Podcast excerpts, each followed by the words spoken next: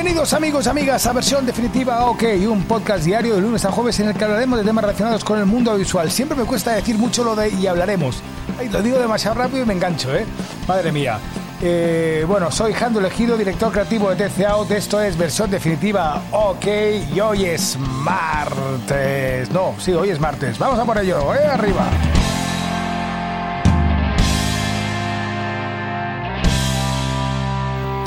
Os recuerdo que ya llevo unos días que estoy haciendo una prueba de emitir también el podcast cuando lo hago en directo en Twitch y en Instagram, que ahora les mando un fuerte abrazo a Oliver, a eh, me gusta el verano que es Lourdes, es Negoruska, no sé, alguien que es vasco, ¿sabes? Eh, os mando a todos un fuerte abrazo y saludo.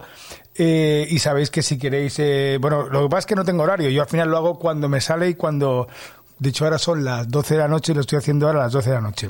Bueno, hoy vamos a hablar sobre microfonía para eventos, eh, eh, para eventos, diferentes tipos de microfonía que se pueden utilizar para eventos, para directos, para grabaciones. ¿Cuáles son las que yo utilizo? que seguramente no serán eh, ni las mejores ni las peores. Yo invierto, sabéis que a mí me gusta mucho invertir en equipo, invertir en... porque invertir en el equipo lo que hace es que las cosas al final salgan mejor y minimizar el, el riesgo, ¿no? Minimizar las cosas que pueden salir mal. Porque, amigos y amigas, hay muchas cosas que salen mal. Y dependemos de la tecnología, dependemos de las máquinas y dependemos de todo eso. Pero si haces una buena inversión en equipo, haces que las probabilidades de que las cosas vayan mal, bueno, pues, pues, eh, pues disminuyen bastante.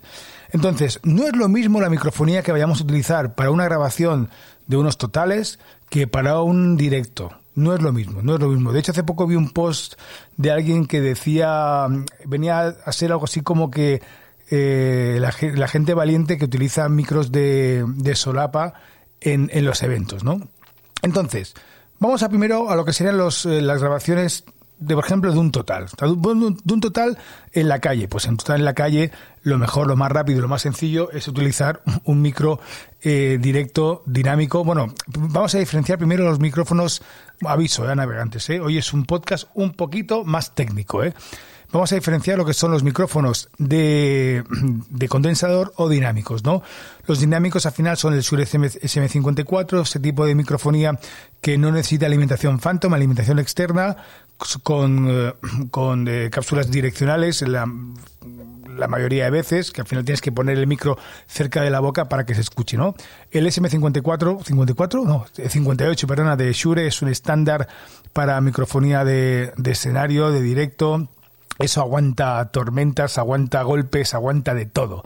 Es una bestia. Entonces, si tú vas a hacer una entrevista por la calle, lo mejor es un micro, un SM58 o, parecido, donde tú al final haces los canutazos.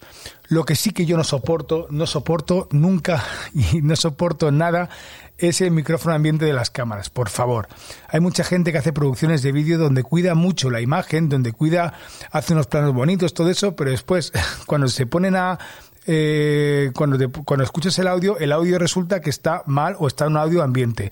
Eso me da un coraje. De hecho, si veis el programa de versión definitiva OK VR, el audio es muy importante. Y yo voy con un micrófono de diadema aparte, eh, con un técnico de sonido también aparte que lo pueda que lo pueda que lo pueda gestionar y lo pueda trabajar porque yo soy muy obsesivo muy muy obsesivo de que el audio sea perfecto la imagen tiene que estar bien evidentemente pero el audio también tiene que estar igual o mejor. Entonces, un canutazo es un canutazo, eso nada, mientras que no sale el sonido ambiente. Pero ¿qué pasa cuando hacemos una entrevista, por ejemplo, a un cliente, a un directivo tal, que llega, se sienta y hacemos una entrevista bien hecha, ¿no? Con tu cámara general, tu cámara corta o lo que sea. Pues ahí hay, dos opciones. Y yo utilizo las dos. Una de ellas es meterle un micro de solapa un poquito escondidito. Lo mayor es, o sea, ahí hay, por ejemplo, hay técnicos, hay técnicos de sonido muy buenos que saben esconder muy bien los micros y yo soy muy fan de, ellos. De hecho, recuerdo que eh, trabajaba con un técnico en Barcelona eh, que era que era un crack escondiendo los micros. Entonces, se esconde su micro de corbata. Eh, si es una, un total que tiene que hacer a cámara o al, o al entrevistador, lo pones, puedes ponerlo en medio o en un lateral, no pasa nada, pero hay que tener muy en cuenta cuando haces una conversación entre dos, de acuerdo que el micrófono tiene que estar puesto en el lado donde mira. O sea, si yo tengo dos personas, una izquierda y una derecha, pues el micro de la persona que está mirando a la derecha tengo que colocarse en la solapa derecha. y a la inversa. Que parece una tontería, parece algo que, que todo el mundo sabe, pero a la hora de la verdad os aseguro que no, que no es así, ¿eh? Y más, y esta cagada se comete muy, muy, muy, muy a menudo. Entonces, ese micro de corbata, cuando es solo una persona, se lo pones, se lo escondes lo máximo que puedas, que no se vean cables, no soporto que se vean cables, los cables no se pueden ver. Pero después tienes la otra opción, que es la otra opción de ponerle un boom, un cañón, un micro de cañón, ese sí que es, que es, eh, de condensador, generalmente suelen estar alimentados por Phantom. Entonces le metes un micro de cañón arriba, bien colocadito, que marque bien, que no se vea. Y eh, muchas veces ese es el único micro que utilizo, porque el de solapa a veces roza, a veces tal. Entonces el micro de cañón realmente, de hecho esto los, la gente profesional y sobre todo los americanos lo hacen mucho, ¿no? Utilizar un buen micro de cañón bien direccionado, bien puestecito, con, con su soporte, eh, fuera de plano evidentemente, y de esa forma eh, por ejemplo, no tienes que microfonar y desmicrofonar si son muchas entrevistas, el micro siempre es el mismo, el tiro siempre es el mismo, el audio siempre es el mismo y es la mejor opción. Cuando tienes tiempo, yo coloco los dos. Cuando no tengo tiempo y pasa mucha gente, pues coloco solo el micro de cañón. Y cuando son más de una persona, el micro cañón ya no te sirve porque entonces tendrías que estar moviéndolo y ahí tienes que tener ya con, microfonía eh, individual para cada uno y de solapa. Eh, ¿Qué pasa cuando tú vas con una cámara? Que eso se habrá pasado muchas veces, vas solo con una cámara y la cámara tiene dos entradas de XLR, pero no tiene, no tiene tres, no tiene cuatro. O, solo tienes una cámara por, por hacer, o tienes una cámara corta que no tiene entrada XLR. Pues ahí os aconsejo que vayáis siempre con un grabador zoom o algún multipistas. Eh, hay, hay, muchísimos, yo tengo un par, tengo dos zooms, uno de cuatro pistas y otro de dos. Y de esa forma también puedes tener las pistas por separadas. Antes sí que se hacía claqueta y esas cositas, hoy en día ya no es excusa. hoy en día ya Premiere, DaVinci, cualquier programa te sincroniza el audio en un, en un momento y es una, es una locura. Lo hace muy bien, ¿eh? lo hace muy bien. Vale, pero vamos al siguiente nivel, vamos al nivel de los eventos. En los eventos, ¿qué microfonía hay que utilizar? O al menos a mí me gusta utilizar. A mí en los eventos me gusta utilizar la microfonía de diadema. ¿Por qué? Porque al final una microfonía de diadema buena, eh, cuidado, que una microfonía buena de diadema te cuesta un dineral, ¿eh? Un micro bueno de, corbata también te cuesta dinero, te cuesta el micro, eh, tal, pero diadema te vale. La diadema, una diadema buena te puede costar a partir de 600 euros. Más el sistema de emisión y recepción, pues al final son otros 500, 600 euros pues al final te acabas gastando unos 1.200 euros en un sistema de microfonía de, diadema decente, ¿de acuerdo? Yo trabajo mucho con Sennheiser, me gustaría trabajar con Shure, pero Shure, como nos dijo el otro día también nuestro amigo Oke en el podcast, eh, en el podcast eh, Shure ya es que no fabrican, eh, tienen rotura de stock y si te quieres comprar un Shure inalámbrico vas a tener verdaderamente problemas. Entonces, los de diadema tienen muchas ventajas. ventajas es que al final están pegados a la piel, al estar pegados a la piel, eh, es muy difícil que se te acople uno con otro, que se te cuelen otros micrófonos.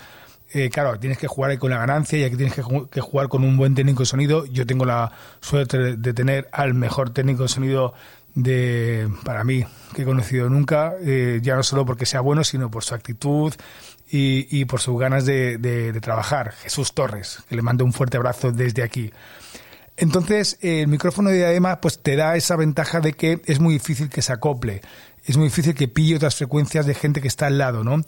Y, eso es un gran qué, que eso con un micro de solapa en un evento se te va a acoplar seguro, eh, vas a tener que jugar mucho con la ganancia, bueno, va a ser un desastre. Un micro de diadema, o sea, de solapa en un evento es garantía de acoples y cagadas. Uno de diadema, no. Eh, pero claro, diademas también, según el modelo que pilles, a ver, no todo el mundo tiene las mismas cabezas. Yo me he encontrado con eventos de, donde, donde el, que hablaba era bastante cabezón y la diadema no daba más de sí. Y por el contrario, también he tenido eventos donde eh, la persona, generalmente mujeres, tenía la cabecita muy pequeña y que tampoco podía cerrar más, ¿no? Cuando haces eventos, eh, por ejemplo, los, artistas eh, lo que suelen hacer es se ponen una, un esparadrapo de estos de color carne y se lo pegan a la piel, cantantes, en teatro y todo esto, pero claro, eso no lo puedes hacer con un, con un ponente, es, o con alguien así importante que vienes, le metes el micro tal, ¿no? Y, y claro, eso tienes que tenerlo muy en cuenta, pero sí que la apuesta segura para eventos, eh, para sonido en eventos es diadema. Ahora, también hay que tener muchísimo cuidado porque la microfonía de diadema es muy, muy, muy delicada. Y lo digo que con experiencia porque de hecho hoy mandé una mala noticia que en el último evento que hicimos eh, un micrófono de diadema se ha partido. Claro, al final se parte, pues eso es, eh, bueno, cambiaremos una pieza, pues son 200 pavos más casi que tienes que invertir en eso, ¿no? Eh, y de hecho ya se me han partido dos. ¿Pero por qué se parten? Porque muchas veces el propio ponente o la persona que está hablando se toca o cuando acaba el evento se lo saca rápido y, claro, hay veces que decirles, no, espera, espérate, que yo, que yo cojo el micro y yo te lo saco, ¿no? Y yo he visto cómo lo cogían y prácticamente lo tiraban, ¿no? Y, y claro, eso al final lleva a que, pues, pues que se joda el micro y eso no puede ser. Eh, y después está el mundo musical, que por ejemplo yo con, con Legi llevo una, un micro de diadema, pero llevo un micro de diadema que te viene con sistema Sennheiser por efecto, que es un micro de estos gordos, eh, bien robustos, eh, que no suenan mal, pero que son de batalla, ¿no? Son de batalla. Así que amigos y amigas, este ha sido un, un podcast un poquito más técnico, pero yo creo que es bastante útil. Eh, nos escuchamos mañana. Sed felices, sed inquietos, sed creativos compartir, que es salud. Y por cierto, hemos vuelto a hacer otra página de Facebook porque hemos tenido problemas con las redes y historias. Así que por favor, darles todos, eh, seguidme a Out en la página de Facebook. Eh, y este domingo recuerdo que tenemos programa en el metaverso de Spatial nuevo. Vamos a cambiarlo todo lo que habíamos aprendido. Lo tenemos que cambiar, tenemos que reinventarnos. Así que sed felices, sed creativos, sed inquietos y compartir, que salud. Adiós.